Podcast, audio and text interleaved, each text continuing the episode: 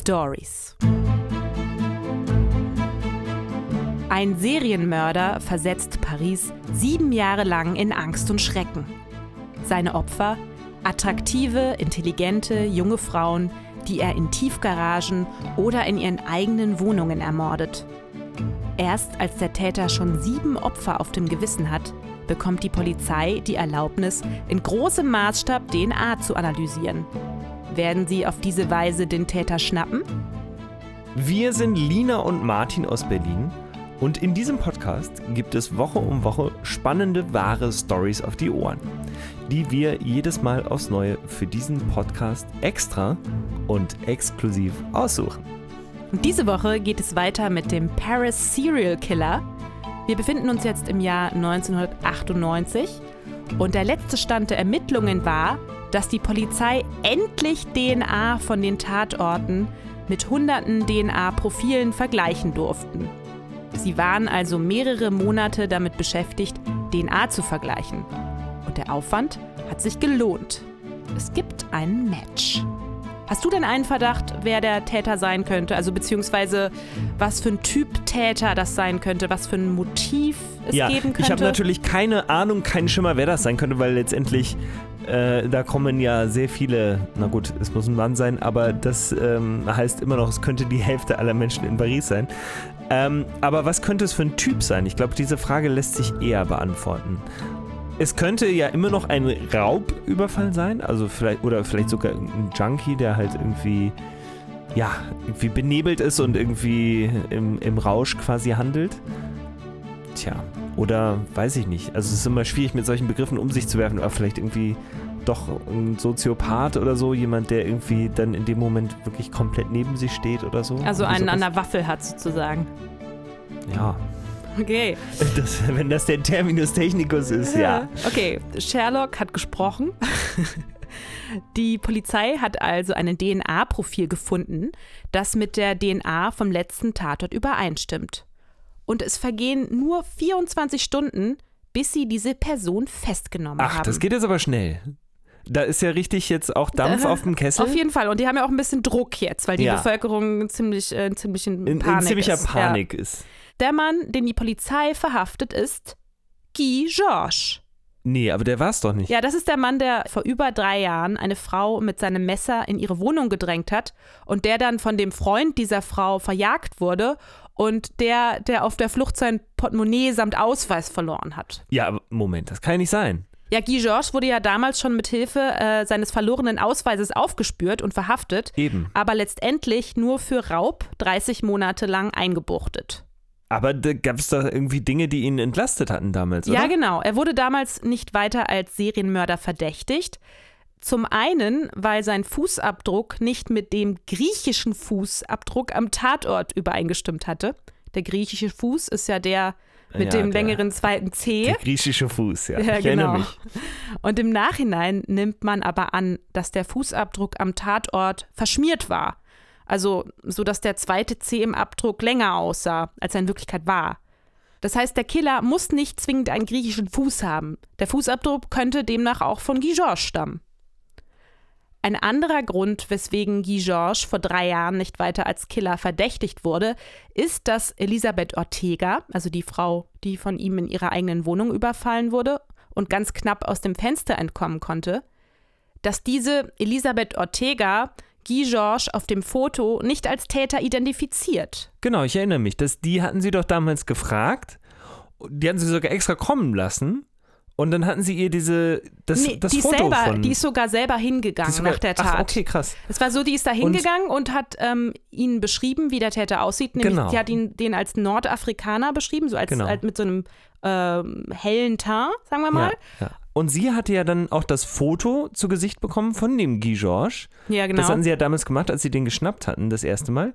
Und da hatte sie ja eindeutig gesagt, dass, dass der das nicht war. Deshalb bin ich jetzt ein bisschen verwirrt. Ja, Elisabeth Ortega hatte den Täter fehlerhaft beschrieben und ähm, als ihr das drei Jahre später das Foto von Guy Georges gezeigt wurde, hat sie äh, darauf beharrt, dass das nicht der Angreifer sein genau, kann. So, soweit erinnere ich mich. Genau, und ähm, diese Fehlaussage von Eli Elisabeth Ortega kann man im Nachhinein so erklären, dass sie nach dem Überfall unter Schock gestanden hatte und sich falsch an den Täter erinnerte. Und diese falsche Erinnerung hat sich bei ihr verfestigt und drei Jahre später war nichts mehr daran zu rütteln. Aber das ist ja schon recht seltsam, weil der Anblick von diesem Angreifer muss ja doch eigentlich im Gedächtnis geblieben sein. Ja, das oder? würde man meinen. Solche fehlerhaften Erinnerungen kommen wohl aber tatsächlich immer wieder mal vor, habe ich gelesen. Auf Erinnerungen von Zeugen ist also nicht immer Verlass. Vor allem dann nicht, wenn sie unter Schock standen. Es gab aber noch einen dritten Grund, warum die Polizei Guy Georges vor über drei Jahren als Täter ausgeschlossen hatte. Und zwar hatte er damals ja bereitwillig eine DNA-Probe abgegeben und diese Probe hatte nicht mit der DNA vom Tatort in der Tiefgarage übereingestimmt. Ja, aber das entlastet ihn doch, oder? Ja, nun ist es allerdings so, dass Guy Georges DNA nur mit einer Probe von einem der Tatorte verglichen wurde. Vermutlich, weil DNA-Analysen damals noch so kompliziert waren und man eine besondere richterliche Genehmigung brauchte. Und anscheinend hatte Guy Georges Glück und die DNA vom Tatort gehörte jemand anderem. Also vielleicht auch irgendeiner Person, die gar nichts mit dem Mord zu tun hatte. Ach so, die haben sich quasi, ah, die hatten also eine, eine Spur mitgenommen, die gar nicht dazu zu diesem Mordfall passte. Nee, also, also vielleicht war es irgendwie ein Nachbar, den sie mal mitgenommen hatte im Auto oder irgendwie. Genau, also normalerweise würde man da wahrscheinlich etwas Oder der Verkäufer vom Auto oder so. vielleicht. Wer weiß. Also normalerweise würde man da etwas gründlicher vorgehen, aber vielleicht, weil es eben so schwierig war, diese, diese Genehmigung zu bekommen, haben sie da eben so ein bisschen geschlampt oder wollten sich da auch nicht die Mühe machen, da jetzt noch mehr Proben zu analysieren oder was weiß ich. Also es sind jedenfalls mindestens drei Dinge in diesem Fall schiefgelaufen. Und die haben letztendlich dazu geführt, dass Guy Georges damals nicht mehr als Serienmörder im Visier war. Und das Schlimmste an der Sache, wenn man ihn damals schon lebenslänglich eingesperrt hätte, dann wären seine letzten beiden Opfer, Magali und Estelle, heute vermutlich noch am Leben. Ja, das ist krass. Ja, und das ist wohl im Nachhinein auch einer der Gründe, warum die französische Justiz das Arbeiten mit DNA-Datenbanken seit diesem Fall gestattet. Denn wenn die Polizei in diesem Bereich damals mehr Freiheiten gehabt hätte, dann hätte die Suche nach dem Täter vielleicht nicht sieben Jahre gedauert und den Parisern wäre einiger Terror erspart geblieben.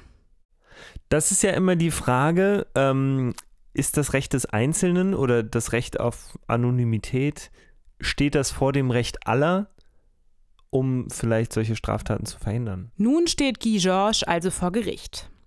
Er ist 38 Jahre alt, sportlich, gepflegt, hat einen IQ von 101 und kann sich erstaunlich gut artikulieren. Am Anfang leugnet er seine Schuld, gibt sich locker und entspannt und lächelt viel, Erst als die Eltern der Opfer dazu übergehen, ihn direkt auf seine Taten und das Leid, das er verursacht hat, anzusprechen, bröckelt seine Fassade. 48 Stunden nach seiner Verhaftung liefert Guy Georges dann ein Geständnis, mit dem er sein Gewissen erleichtern will. Er gesteht seinen ersten Mord an Pascal Escafé im Jahr 1991 und in den darauffolgenden Monaten schildert er nach und nach, wie er fünf weitere Frauen in ihren eigenen Apartments vergewaltigt und ermordet hatte und zwei weitere Frauen in Pariser Tiefgaragen. Für diese sieben Morde wird Guy Georges zu einer lebenslänglichen Gefängnisstrafe, also zu 22 Jahren Haft, verurteilt. Aber wer ist Guy Georges eigentlich? Und was hat ihn zum Serienmörder gemacht? Guy Georges wurde 1962 in Vitry-le-François im Osten von Frankreich geboren. Seine Mutter war Französin, sein Vater ein afroamerikanischer GI. Das wusste Guy Georges jedoch lange Zeit nicht. In seiner Geburtsurkunde stand, sein Vater sei unbekannt. Als Guy Georges sechs Jahre alt war, verschwand seine Mutter Helene und er landete in einem Kinderheim. Elaine hatte inzwischen nämlich einen anderen amerikanischen Soldaten kennengelernt und ging mit dem nach Kalifornien, um dort zu heiraten. Den kleinen Guy ließ sie in Frankreich zurück, nahm ihren anderen Sohn Stefan aber mit. Stefan war drei Jahre älter als Guy und sein Vater war auch ein amerikanischer Soldat. Also wie man sieht, stand Guys Mutter auf amerikanische Soldaten. War, da war ein Stützpunkt in der Nähe, oder, oder warum? Ja, wahrscheinlich. Und ähm, im Gegensatz zu Guy Georges ist Stefan weiß. Was der Grund gewesen sein könnte, warum Stefan nach Kalifornien mitkommen durfte und Guy nicht. Helens Eltern weigern sich dann, den kleinen Guy bei sich aufzunehmen. Aus ihrer Sicht war es schon schlimm genug, dass Helene ein uneheliches Kind von einem amerikanischen Soldaten bekommen hatte. Aber dass dieses Kind auch noch ein Mischling war, damit konnten sie rein gar nicht umgehen. Also das war in ihrer Kleinstadt ein absolutes No-Go. Also das ist ja dann schon unterschwelliger, nein, offenkundiger Rassismus. Ja, offenkundiger Rassismus, würde ich auch sagen. Ja. Sechs Jahre lang wurde Guy Georges zwischen Pflegefamilien hin und her geschoben und bekam eine neue Geburtsurkunde, um seine Herkunft zu verschleiern. Also, falls er irgendwann mal auf die dumme Idee kommen sollte, nach seinen biologischen Eltern oder Großeltern zu suchen. Das, Moment, die haben dem also komplett seine Vergangenheit quasi gelöscht und ersetzt. Mhm. Das, hä, darf man das denn? Damals war das legal. Seit 1996 ist es aber verboten, weil damit die Grundrechte verletzt werden. Das ist ja total krass. Letztendlich kam Guy Georges in einer Pflegefamilie unter. Die Pflegemutter musste vor kurzem ihr einziges dunkelhäutiges Pflegekind wieder an die Behörden abgeben und Guy war jetzt sozusagen der Ersatz, also das neue afrikanische Pflegekind. Also trotz dieses unterschwelligen Rassismus wurde Guy in dieser Familie anscheinend ganz gut behandelt und mochte auch seine katholische Pflegemutter sehr gerne. Und mit seinen zwölf Pflegegeschwistern kam er erstmal auch ganz gut klar. Als Teenager fing Guy dann aber an, Unruhe zu stiften. Er beklaute die Familie, jagte und tötete Tiere auf brutale Weise mit Messern und attackierte schließlich sogar zwei jüngere Pflegeschwestern. Daraufhin wurde Guy Georges in ein Waisenhaus für schwer erziehbare Jugendliche gebracht. Doch für Guy war keine Besserung in Sicht. Mit 17 Jahren verletzt er eine Frau mit einem Messer und klaut ihre Handtasche. Also er schnitt ihr so einmal mit dem Messer quer durchs Gesicht und riss oh. ihr dann die Handtasche aus der Hand. Ganz schön brutal. Für einen 17-Jährigen, das ja. Und in den Egal nächsten. für wen, es ist einfach krass. In ja. den nächsten 18 Jahren wird das auch nicht besser. Äh, ja, vor dem Beginn seiner Mordserie beging Guy Georges immer häufiger Verbrechen. Überfälle, Messerattacken, Diebstähle und Vergewaltigungen. Er verbrachte letztendlich fast die Hälfte dieser Zeit in Gefängnissen. Auch krass, ne? Das heißt, deine These ist dann jetzt eigentlich, dass diese schwere Kindheit ihn zum Serienmörder gemacht hat, oder? Also fast alle Psychologen, die ihn untersucht haben, sind sich einig, dass seine schwierige Kindheit und dass er von seinen biologischen Eltern verstoßen wurde, für seine spätere Entwicklung zumindest eine Rolle spielten. Einer der Psychologen, Dr. Henri Grünspan, beschreibt Guy Georges nach seiner Festnahme als psychopathischen Killer. Er zehrte von der Energie und der Lebenskraft derer, die er unterwarf. Er konnte es nicht ertragen, wenn andere ein erfülltes Leben hatten, denn das führte ihm sein eigenes Versagen vor Augen, so Grünspan. Andere Psychologen gehen sogar so weit, Guy Georges als Vampir zu bezeichnen, der seine Opfer aussaugte, um sich symbolisch ihre guten Eigenschaften anzueignen, also ihre Intelligenz, ihren Charme, ihre Lebensfreude und so weiter. Aber warte, du hast doch gesagt, als er vor Gericht stand, dass er das alles selber hatte. Der hatte doch Intelligenz und Charme und Lebensfreude. Ja, oder? aber er hatte wohl auch ein sehr, sehr schlechtes Selbstwertgefühl, dadurch, Aha. dass er in seiner Kindheit und Jugend äh, immer so als minderwertig behandelt wurde. Ja, obwohl er nach, rein außen, nach außen hin so charmant und, und gut artikuliert und so weiter wirkte, war er wohl in seinem Inneren sehr, sehr unsicher. Letztendlich bezeichnen die Psychologen Guy Georges trotz seiner schweren Kindheit als voll schuldfähig. Denn eine schwere Kindheit, wie sie Guy Georges erlebt hatte, mache einen nicht automatisch zum Killer. Die Morde waren von Guy Georges akribisch geplant und bei vollem Bewusstsein begangen worden. Er hat jedenfalls selten aus dem Affekt gehandelt, sondern hatte bei den meisten seiner Taten eine Art Killer-Kit dabei. Was ist denn ein Killer-Kit? Also ein Rucksack, in dem sich ein Ah. Schlachtermesser und Klebeband befand. Und damit ging er dann gezielt auf die Jagd. Also suchte sich ein Opfer aus, verfolgte Okay. es und tötete. Verstehe. Also der hatte im. Grunde schon ein ganzes Kit, was er immer dabei hatte, um dann in Aktion zu springen. Genau. Also es man kann also, jetzt nicht davon es reden, war dass jetzt er. nicht irgendwie spontan. Nein. Nach seiner Verurteilung sagt Guy Georges sogar über sich selber: Besser, ich sitze im Gefängnis. Draußen bin ich gefährlich. Im Gefängnis richtete sich Guy Georges erstmal ganz nett ein. Als Psychopath hatte er nämlich, also Psychologen zufolge, die Fähigkeit, sich wie ein Chamäleon an seine Umgebung anzupassen. Er befreundet sich also sehr schnell mit den anderen Insassen und den Gefängniswärtern an. Außerdem bekommt er immer viel Besuch, der ihm regelmäßig etwas Taschengeld zusteckt. Aber von wem bekommt er denn Besuch? Der muss doch total verhasst sein. Nee, ähm, dadurch, dass der so ein, so ein angenehmes Auftreten hatte, hatte der immer noch viele Freunde, sogar als er ins Gefängnis, so. ins Gefängnis kam. Ähm, der war super gut vernetzt in seiner Hut und hatte da auch einen ziemlich guten Ruf. Viele waren total ähm, überrascht, also negativ überrascht, dass er Dass jetzt er das war. Genau, ja, und äh, okay. viele konnten das, glaube ich, immer noch nicht so richtig fassen, Ja. weil er nach außen immer sehr hilfsbereit und irgendwie sanft auftrat. Ja. Und viele sind ihm da einfach treu geblieben anscheinend und ähm, haben Vielleicht ihn haben eben auch viele gedacht, so immer noch besucht. dieser arme Typ, der irgendwie diese, diese schwierige History hat, dass sie irgendwie dachten, so, das ist irgendwie in den gefahren oder so und ist irgendwas Mhm. über ihn gekommen oder so, ne? Also er war auf jeden Fall irgendwie sympathisch anscheinend und ähm, viele Leute hat das ein bisschen in die Irre geführt. Irgendwann lernt Guy Georges Carlos the Jackal, einen politischen Terroristen im Gefängnis kennen. Der wird dann Guy Georges Buddy und stachelt ihn dazu an, gegen den französischen Staat und das Unrecht, das ihm angetan wurde, vorzugehen. Also dagegen, dass man Guy Georges Herkunft verschwiegen hatte, dass er als Kind so lange zwischen Pflegefamilien hin und her geschoben wurde und dagegen, dass man ihm nie gesagt hatte, wer sein Vater ist. Guy Georges wirft jetzt dem französischen Staat vor, ihn von vornherein vernachlässigt und ihn dann weggesperrt zu haben, ohne die Ursachen für sein Verhalten zu berücksichtigen. Also im Zuge dieser Anschuldigung erfährt Guy Georges nach fast 40 Jahren, wer sein Vater ist. Und das gibt ihm einen solchen Kick, dass er plötzlich ankündigt, seine Schuld an den Morden vor Gericht zu leugnen und das Urteil des Gerichts anzufechten.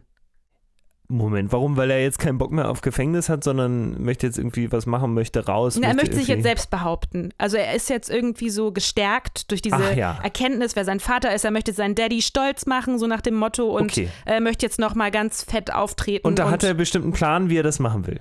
Ja, er hat plötzlich eine neue Story auf Lager.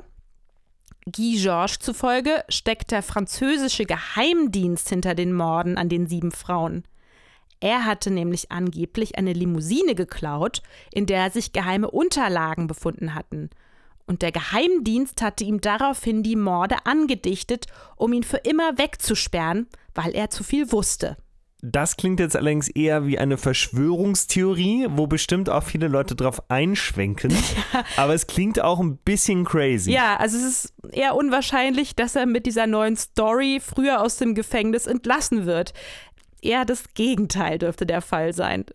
Trotzdem muss ich sagen, dass an Guy Georges Anschuldigung an den Staat, also dass er als Kind aufgrund seiner Hautfarbe diskriminiert wurde und man ihm nicht geholfen hat, dass ich finde, dass auf gewisse Weise da schon was dran ist, dass es irgendwie schon berechtigt ist.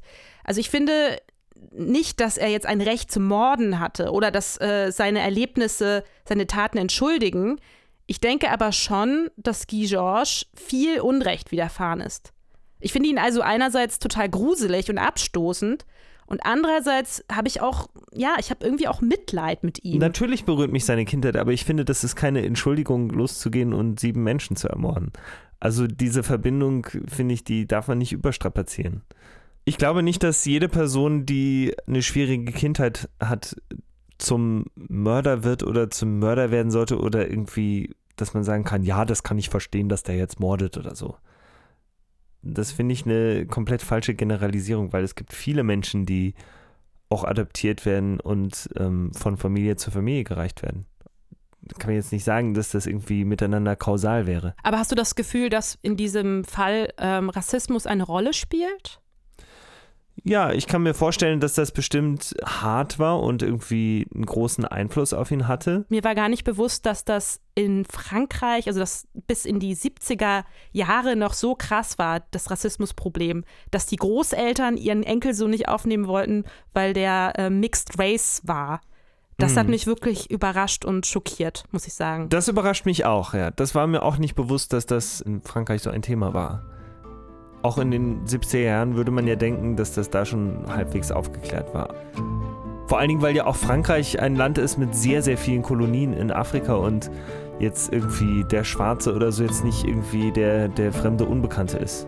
Das finde ich schon verwunderlich, ja.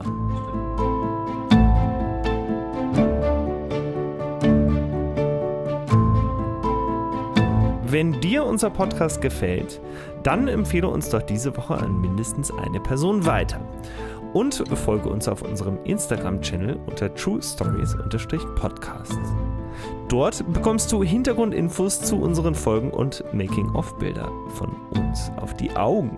Oder schreib uns eine E-Mail mit Fragen oder Feedback an podcast.truestories at gmail.com. Hab eine schöne Woche und bis zum nächsten Mal, sagen Lina und Martin.